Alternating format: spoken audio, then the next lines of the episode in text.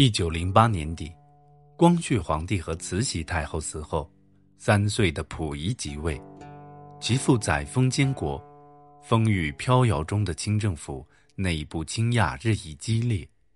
载沣放逐北洋新军首领袁世凯，组织皇族内阁，企图把军政大权重新收揽到满族亲贵集团手中。大家好，欢迎来到秦观天下。中国历史必读精选，今天为大家带来的是《中华民国建立三千年未有之大变局》第二集。播讲：星驰云端。本节目由手艺人工作室出品。一九一一年，清廷为了控制保路运动事态的发展，将部分湖北新军调往四川。使得武昌防守空虚。革命党人黄兴利用这个机会，打算在十月底发动一场起义。不料，在十月九日反清的革命计划被暴露，由革命党人组织的新军被迫提前起义，一举攻占总督衙门，并迅速光复汉口和汉阳。这就是武昌起义。也是中国国庆双十节的来源。武昌起义爆发后，各省革命党人纷纷发动新军、会党或商会起义。本来反对革命的各地立宪派绅商，多顺风使舵，转向共和，把他们控制的省资政局变为鼓动独立的机关。清政府的封疆大吏，有的弃职逃命。有的被迫表示拥护独立。武昌起义后一个多月，湖南、陕西、江西、山西、云南、上海、江苏、贵州、安徽、浙江、广西、广东、福建、四川等省区先后宣布独立。十二月二日，革命军攻占南京，长江上下游革命势力连为一气，南方各省。均告光复，中国本土各省纷纷宣布脱离清朝统治独立。消息传到西藏，引发辛亥拉萨动乱，西藏驻军被解除武装，同清朝官员一起被驱逐回中国内地。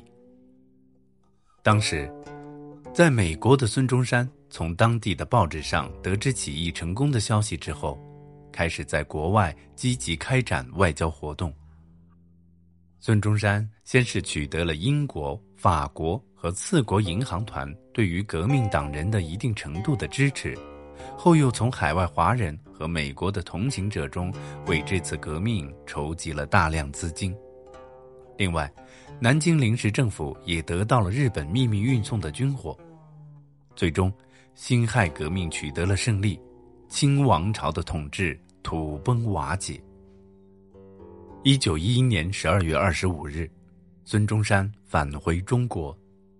十二月二十九日，中国各省代表以十六赞成票对一反对票推选孙中山出任中华民国临时大总统。一九一二年一月一日，孙中山在南京正式宣布中华民国成立，并任中华民国临时大总统。黎元洪。当选为临时副总统，黄兴任陆军部长。孙中山定国号为中华民国，改用阳历，以一九一二年为民国元年，以五色旗为国旗。亚洲第一个民主共和国——中华民国正式成立。孙中山在中华民国临时大总统宣言书中庄严宣告。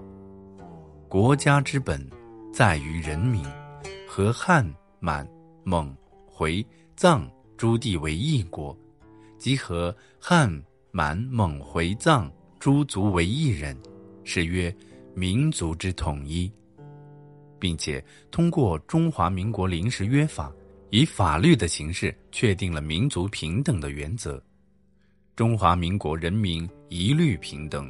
无种族、阶级、宗教之区别。中华民国临时政府是中华民国历史上第一个中央政府机构，存在时间约三个月。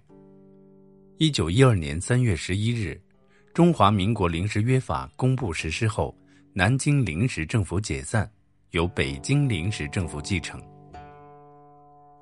中华民国是中国历史上第一个资产阶级民主共和国，也是当时世界上少数几个推翻封建统治、不设君主立宪、直接建立民主共和制的国家之一。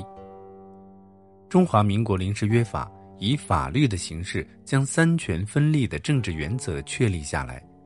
该法还规定，中华民国由中华人民组成。中华民国之主权属于国民全体，所谓的君上大权遭到彻底否定。尽管新生的中华民国没能完成反帝反封建的民主革命任务，但中华民国的建立绝对可以称为中华民族从封建社会的漫漫长夜走向现代文明的伟大开端。孙中山。及其领导的资产阶级民主革命，是中国建构民主国家的先行者和实践起点。